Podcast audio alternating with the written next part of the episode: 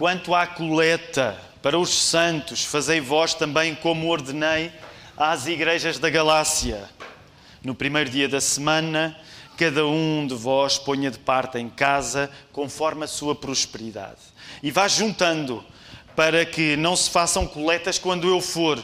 E quando tiver chegado, enviarei com cartas para levarem as vossas dádivas a Jerusalém, aqueles que aprovardes. Verso 13. Sede vigilantes, permanecei firmes na fé, portai-vos varonilmente, fortalecei-vos. Todos os vossos atos sejam feitos com amor. E agora, irmãos, eu peço-vos o seguinte: sabeis que a casa de Estéfanas é as primícias da Acaia e que se consagraram ao serviço dos santos, que também vos sujeiteis a esses tais, como também a todo aquele que é cooperador e obreiro. Alegro-me com a vinda de Estéfanas e de Fortunato e de Acaico, porque estes supriram o que da vossa parte faltava. Porque trouxeram refrigério ao meu espírito e ao vosso. Reconhecei, pois, a homens como estes. As igrejas da Ásia vos saúdam. No Senhor, muitos vos saúdam, muito vos saúdam Áquila e Priscila, e bem assim a igreja que está na casa deles. Todos os irmãos vos saúdam. Saudai-vos uns aos outros com o ósculo santo. A saudação escrevo a eu, Paulo, do próprio punho. Se alguém não ama ao Senhor, seja anátema. Maranata, a graça do Senhor Jesus seja convosco. O meu amor seja com todos vós em Cristo Jesus. Amém. Ainda antes de voltarmos a ficar sentados, podemos saudar-nos. Mantenham as distâncias se acharem por bem, mas se sentem à vontade, vamos olhar à nossa volta, vamos saudar-nos uns aos outros, queridos irmãos. Podemos ficar sentados, queridos irmãos. Ainda foi um cumprimento muito tímido nós, nos tempos antes da pandemia, queridos irmãos, até saíamos dos lugares isso. Portanto, estamos com saudades de o fazer. Se quando cumprimenta alguém quiser sair do lugar, não se preocupe, pode fazê-lo. Naturalmente, se quiser permanecer com a máscara, esteja à vontade para o fazer. Mas é bom nós saudarmos neste dia que é tão especial. Eu quero pregar-vos uma mensagem que se chama carinho e clareza, carinho e clareza. E é claro que ela está hoje de mãos dadas com este momento que nós estamos a viver.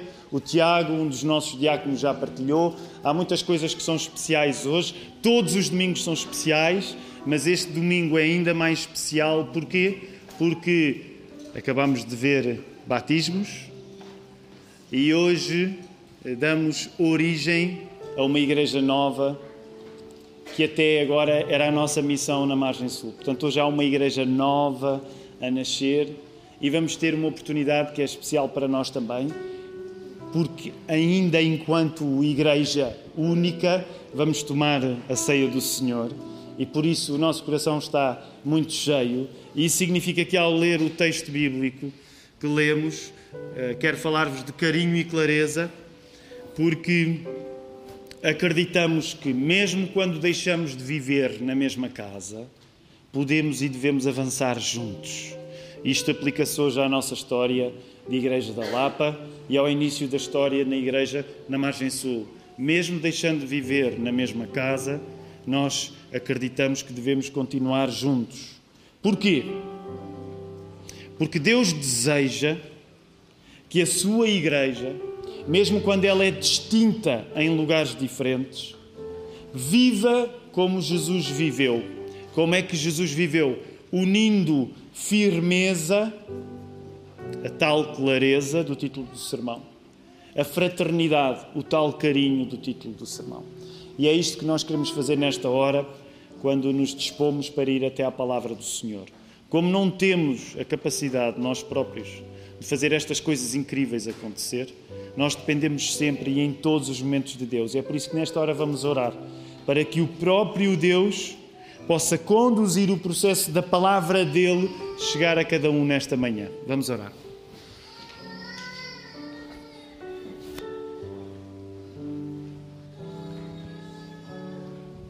Querido Deus, nós estamos aqui reunidos nesta manhã.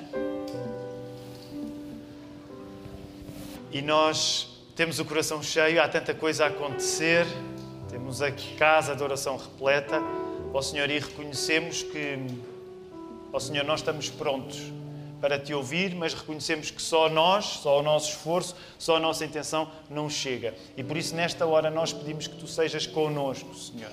Que tu a cada um possas aproximar para receber a tua palavra. Uns podem estar em espírito de festa total, outros podem estar em espírito de tristeza até. Mas a tua palavra, como vem de ti, tem o poder de a todos atender. E é isso que nesta hora nós oramos para que tu possas fazer. Nós não nos subscrevemos a nós próprios, mas nós oramos no nome que é sobre todo o nome, que é o nome de Jesus Cristo. E por isso toda a igreja pode dizer Amém. Vamos ficar de pé, vamos entoar ainda um cântico, queridos irmãos. Os momentos em que alguma coisa se acaba tendem a ser momentos de grande revelação. Isso acontece de tantas maneiras. Muitas vezes, quando lemos um livro, quando vemos um filme, muitas vezes, mesmo pensando nas circunstâncias da nossa própria vida, quando, ao chegar ao final de alguma coisa, aquilo que se esteve a viver parece que fica mais claro do que nunca. Às vezes, o fim mostra aquilo que até então ainda não tinha ficado tão claro. Hoje, nós estamos aqui, voltem a colocar os olhos no texto bíblico, no capítulo 16 da primeira carta de Paulo aos Coríntios. Há uns anos, alguns, hoje, graças a Deus, pouco, poucos, porque Deus tem-nos dado a bênção de, da igreja crescer. Mas há 10 anos, quando um pequeno grupo destes que somos hoje aqui estava lá em São Domingos de Benfica, nós levámos mais de um ano a estudar a primeira carta de Paulo aos Coríntios. Alguns lembram-se, e foi uma época especial. E uma das coisas interessantes é que quando a pessoa lê a carta de Paulo aos Coríntios, a primeira carta de Paulo, impressiona-nos. Impressiona-nos até pela negativa. É aquela carta boa para nós lermos quando estamos insatisfeitos com a nossa igreja. Porque é difícil acabar de ler a primeira carta de Paulo aos Coríntios e estar numa igreja que fosse tão má como aquela igreja era. Cheia de problemas, cheia de contradições, cheia de pecadores tão pecadores que nós só mesmo através do sangue de Cristo é que podemos conceder que pecadores tão pecadores pudessem ser chamados de cristãos. E então nós estamos no final e eu não me vou propor, até porque não queremos que o nosso culto se estenda muito, mas não me vou propor a dar o contexto de todas as coisas que aqui acontecem, mas quero chamar a vossa atenção para o facto, no final desta carta, o apóstolo Paulo, que nós acabamos de ler essas palavras, está a fazer vários pedidos.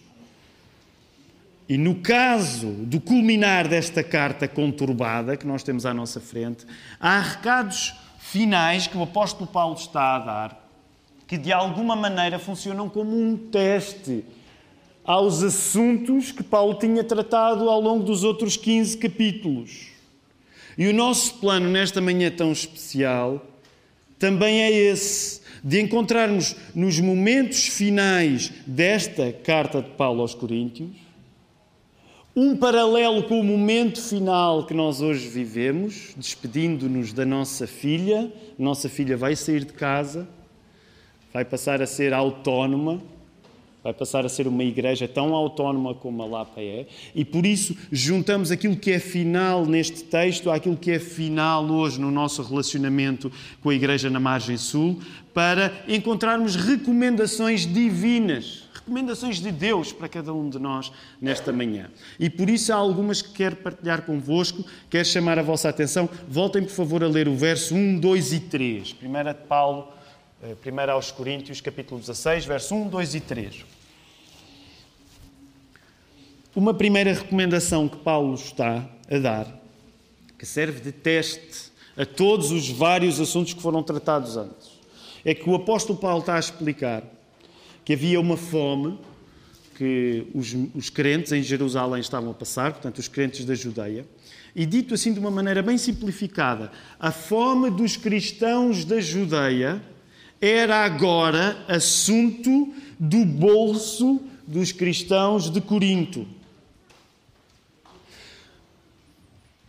Então vamos tentar compreender melhor o que aqui está em causa, sendo que no final desta carta o apóstolo Paulo está a dizer: Olha, a fome que aquela gente está a passar em Jerusalém diz-vos respeito.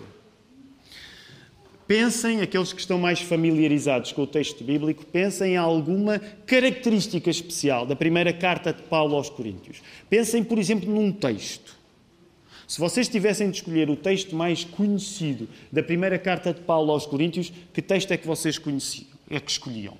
Força, podem Podem dizer qual era o texto que vocês escolheriam da primeira carta de Paulo aos Coríntios? Que bela galeria que nós temos hoje ali.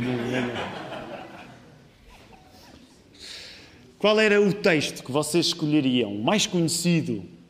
Primeira carta de Paulo aos Coríntios. Qual é que seria? Capítulo 13. O capítulo que vocês, pecadores, usaram para o casamento, sendo que não tem nada a ver com casamento. E alguns de vocês sabiam disso e mesmo assim usaram 1 Coríntios 13 para o casamento. Fazemos sempre esta piada, não é? O capítulo certo para vocês usarem da carta de Paulo aos Coríntios, a primeira, no casamento, é o capítulo 7, que vocês leem e não se atrevem a usar nos vossos casamentos. Mas é aí que o apóstolo Paulo está a tratar do assunto do casamento. Claro que sabemos e há perdão para todos aqueles que usaram 1 Coríntios 13 no casamento? Claro que sim, que esse amor, não sendo naquele contexto acerca de o marido e da sua esposa, se aplica também ao amor que o marido tem de ter entre a esposa e a esposa entre o marido. Claro que sim. Mas um dos grandes assuntos que vocês ainda agora lembraram, mencionando 1 Coríntios 13, é precisamente o assunto do amor. É um dos textos preferidos para muitos de nós. Alguns de nós até o memorizamos. 1 Coríntios 13, até o memorizamos. Porque é um texto que nos fala acerca da necessidade de amar. Então, uma coisa que tu sabes ao chegar ao capítulo 16 é que o capítulo 13 fez com que o assunto do amor se tornasse fundamental na solução dos problemas da igreja de Corinto. Tanto que o apóstolo Paulo diz: este é o caminho mais, este é o caminho sublime. Nada do que funcionava mal na igreja de Corinto poderia ser resolvido se não fosse através do amor. Então, uma das coisas que eu quero que tu penses na hora em que o apóstolo Paulo traz a carteira dos coríntios para o assunto é, de facto, uma frase que nós muitas vezes repetimos aqui na Lapa, que é óbvio que não é uma invenção nossa, mas até alguma coisa te chegar à carteira, essa coisa ainda não te chegou ao coração. Tão simples como isso. Nós podemos dizer que amamos muito alguém. Se nós não gastamos dinheiro com essa pessoa, nós não amamos essa pessoa. Nós podemos dizer que gostamos muito de uma coisa, música, desporto, seja o que for. Se nós não gastamos dinheiro nisso, nós não amamos verdadeiramente isso que estamos a dizer amar. Portanto, já estás a ver onde eu quero chegar. Um dos testes do amor verdadeiro de qualquer pessoa é quando a pessoa dá em conformidade com o coração. Se a tua carteira não está aberta, o teu coração também não está aberto. Como é que tu vês que uma pessoa realmente ama alguma coisa? Quando ela entrega, quando ela se devota, devota-se totalmente ao ponto que a carteira não contradiz esse amor. Logo, uma das coisas que eu gostava de partilhar com as nossas comunidades, hoje ainda neste lado do rio, do outro lado do rio, é que o mesmo se aplica para o nosso futuro no relacionamento entre a Lapa e a margem sul. E deixem-me voltar a usar a ilustração do casamento. Alguns de vocês lembram-se que para casar vocês precisaram de mais dinheiro além do vosso, certo? Só o vosso dinheiro não chegou. Muitos de vocês, para casar, precisaram que os vossos pais investissem nesse casamento. No meu caso, investiram os meus pais, investiram os meus sogros. E não foi pouco, não é? Hoje eu e a Ruth pensamos tendo em conta o investimento que os meus sogros fizeram, e, e, a minha sogra está aqui, ela sabe o que lhe custou, e os meus pais fizeram, hoje nós pensamos mais valia ter feito um casamento muito mais simples e ficar com o dinheiro. Porquê? Porque sempre que nós investimos na saída de alguém de amamos do nosso contexto, da nossa casa, nós colocamos o nosso dinheiro onde o nosso coração está. Agora, é verdade que a margem sul, ao tornar-se autónoma, ela vai passar a ser responsável pela sua própria casa. Mas isso não impede que a Igreja-mãe queira continuar a abençoar também com recursos financeiros. Certamente nós já não vamos estar numa posição em que sustentamos a margem sul. A margem sul vai passar a sustentar-se, mas nós queremos ser como bons pais são em relação aos filhos depois deles casarem, e tantas vezes isso acontece. Os pais dão, e nós queremos, como igreja, reconhecer isso. Não vamos precisar de dar o que temos dado para que a igreja nascesse, mas nós queremos continuar de coração aberto. Isto significa a nossa carteira aberta também para o momento novo que a margem sul vai viver. Mais pedidos, vamos até o verso 13. Voltem, por favor, a ler o verso 13 e o verso 14.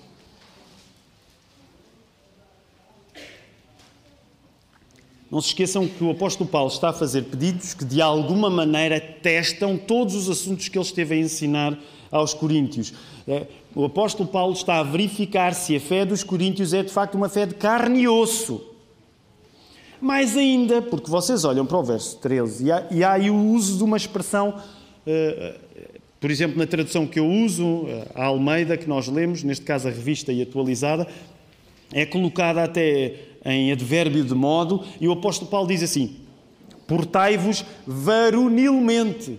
Portai-vos varonilmente, fortalecei-vos. E varonilmente, como dá para entender, é uma palavra que vem de varão, de homem. Então, uma das traduções que podíamos fazer de um modo mais dinâmico é que o apóstolo Paulo está a dizer que os coríntios se devem comportar como homens. E podemos reconhecer que hoje em dia, no ano em que nós vivemos, na época em que vivemos, sobretudo no, no Ocidente, hoje em dia há coisas, há assuntos que ficam frágeis na maneira como nós os abordamos. Por exemplo, agora uma das coisas que apareceu no nosso vocabulário é a expressão até masculinidade tóxica. E de repente lemos isto do apóstolo Paulo e ficamos meio receosos. Será que é justo o apóstolo Paulo estar a dizer que a igreja tinha de ser tinha de se comportar varonilmente, que tínhamos de nos comportar como homens? E antes de ficares preocupado, volta a ler o verso seguinte, 14. Porque esta, esta, esta afirmação que é preciso virilidade, é preciso ser homem, é preciso ser, se quisermos, crescido, adulto, ela é seguida daquilo que diz o verso 14: todos os vossos atos sejam feitos com amor. O que significa que, ao contrário do que muitas vezes acontece connosco, nós criamos dicotomias, virilidade e amor não são opostos, senão não estavam colocados juntos no texto. A fé de homens aqui não pode funcionar como o desprezo de coisas que podem ser consideradas até como mais femininas. Vou voltar a repetir.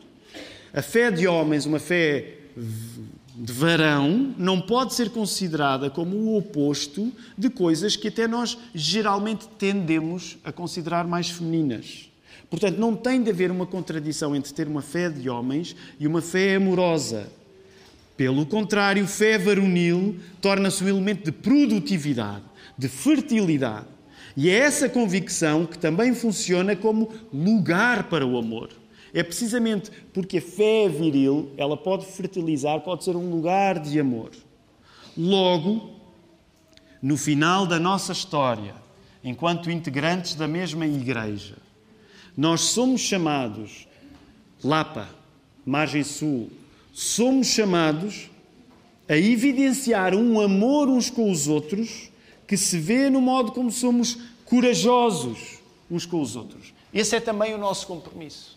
Portanto, é um amor verdadeiro que se vê nesta mesma virilidade, nesta mesma coragem, neste relacionamento franco. E reparem, mais coisas vão ser iluminadas no texto para nós. Voltem ao texto, verso 15, 16, 17 e 18. E leiam assim rapidamente. Do 15 ao 18.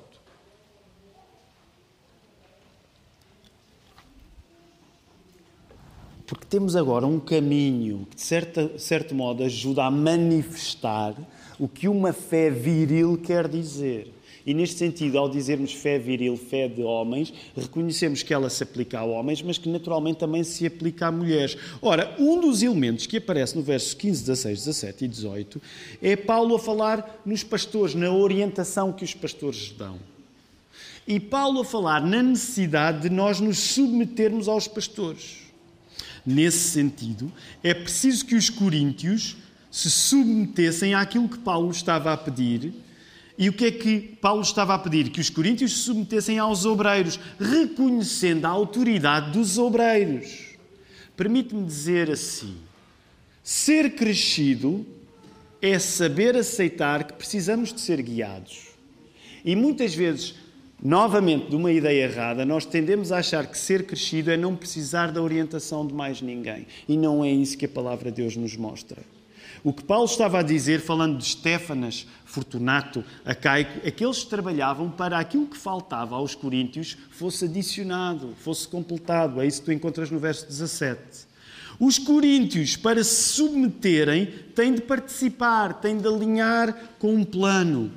Tudo isto porque apenas as pessoas ativas se podem submeter a alguma coisa. Apenas pessoas ativas se podem submeter a alguma coisa. Sabem, nós temos um problema moderno com a palavra submissão.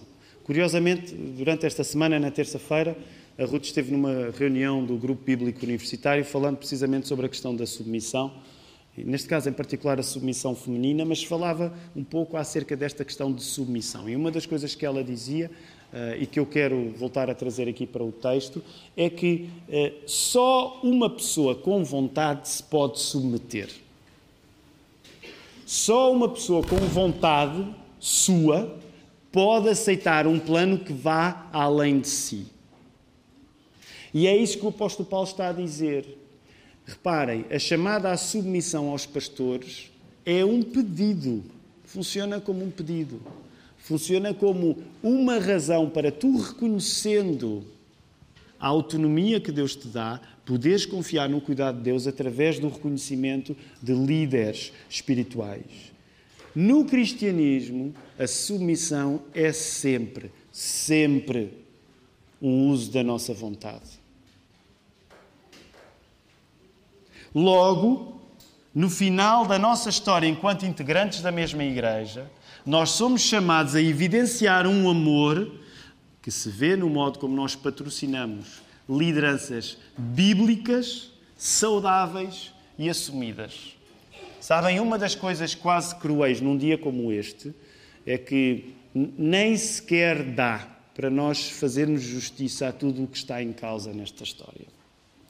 E, portanto, ainda bem que o sermão está escrito para eu me manter razoavelmente no que está escrito e não dispersar, porque seria muito fácil para mim e para muitos de nós hoje começar a falar e irmos perdendo-nos no nosso próprio discurso, mas mostrando gratidão àquilo que Deus tem feito. Mas eu quero mencionar isto, porque uma das coisas valiosíssimas é que a Igreja da Lapa sonhava há muito tempo em abrir uma igreja nova, sentimos encaminhados para a margem sul, mas a determinadas alturas, no meio dos dilemas todos que atravessámos, eh, chegámos à conclusão que a pessoa certa para pastorear a comunidade lá era um pastor que tinha chegado há relativamente pouco tempo ao país, que era o pastor Diego Lopes.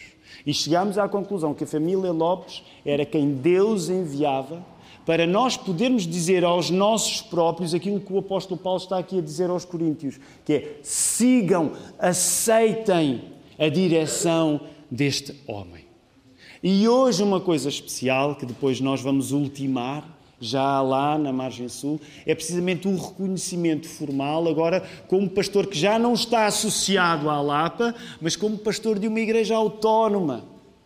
Um reconhecimento que Deus levanta homens para o nosso bem. E permitam-me dizer isto aos irmãos que estão na margem sul. Vocês sabem, vocês sabem a bênção que tem sido a família Lopes na vossa vida. Vocês sabem disso. Vamos até à última secção. Versos 19 até ao verso, ao verso 21, a parte das saudações. Podemos chamar-lhe a secção dos beijinhos.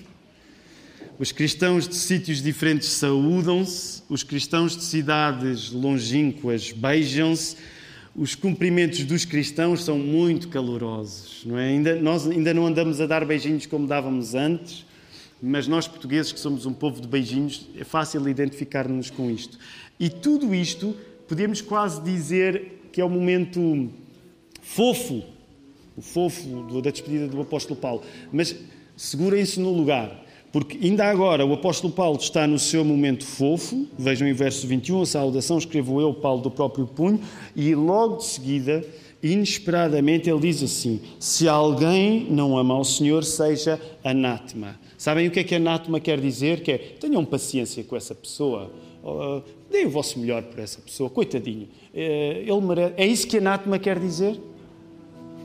Sabem o que é que anátema quer dizer? O que é que quer dizer anátema? Seja maldito. Esta é das poucas ocasiões na Bíblia em que um crente pode mandar alguém para o inferno. E agrada-me a mim pessoalmente que haja momentos em que eu possa mandar alguém para o inferno, porque eu tenho muita vontade de mandar gente para o inferno, muitas vezes. Ah, mas o que o apóstolo Paulo está aqui a fazer, nós ficamos meio estonteados. Ainda agora era beijinhos e abraços, e agora o apóstolo Paulo está a mandar as pessoas para o inferno, e novamente nós ficamos meio entre um extremo de fofice e um excesso de firmeza do apóstolo Paulo. Como é que é? Como é que saímos daqui? Olha para o que o apóstolo Paulo vai dizer a seguir. Se alguém não ama Jesus, a solução é precisamente aquilo que ele vai exprimir a seguir quando diz Maranata. O que é que Maranata quer dizer? Vem, Senhor Jesus. O apóstolo Paulo não estava a fingir quando ele desejava Jesus. O nosso desejo maior, queridos irmãos, é o desejo de Jesus.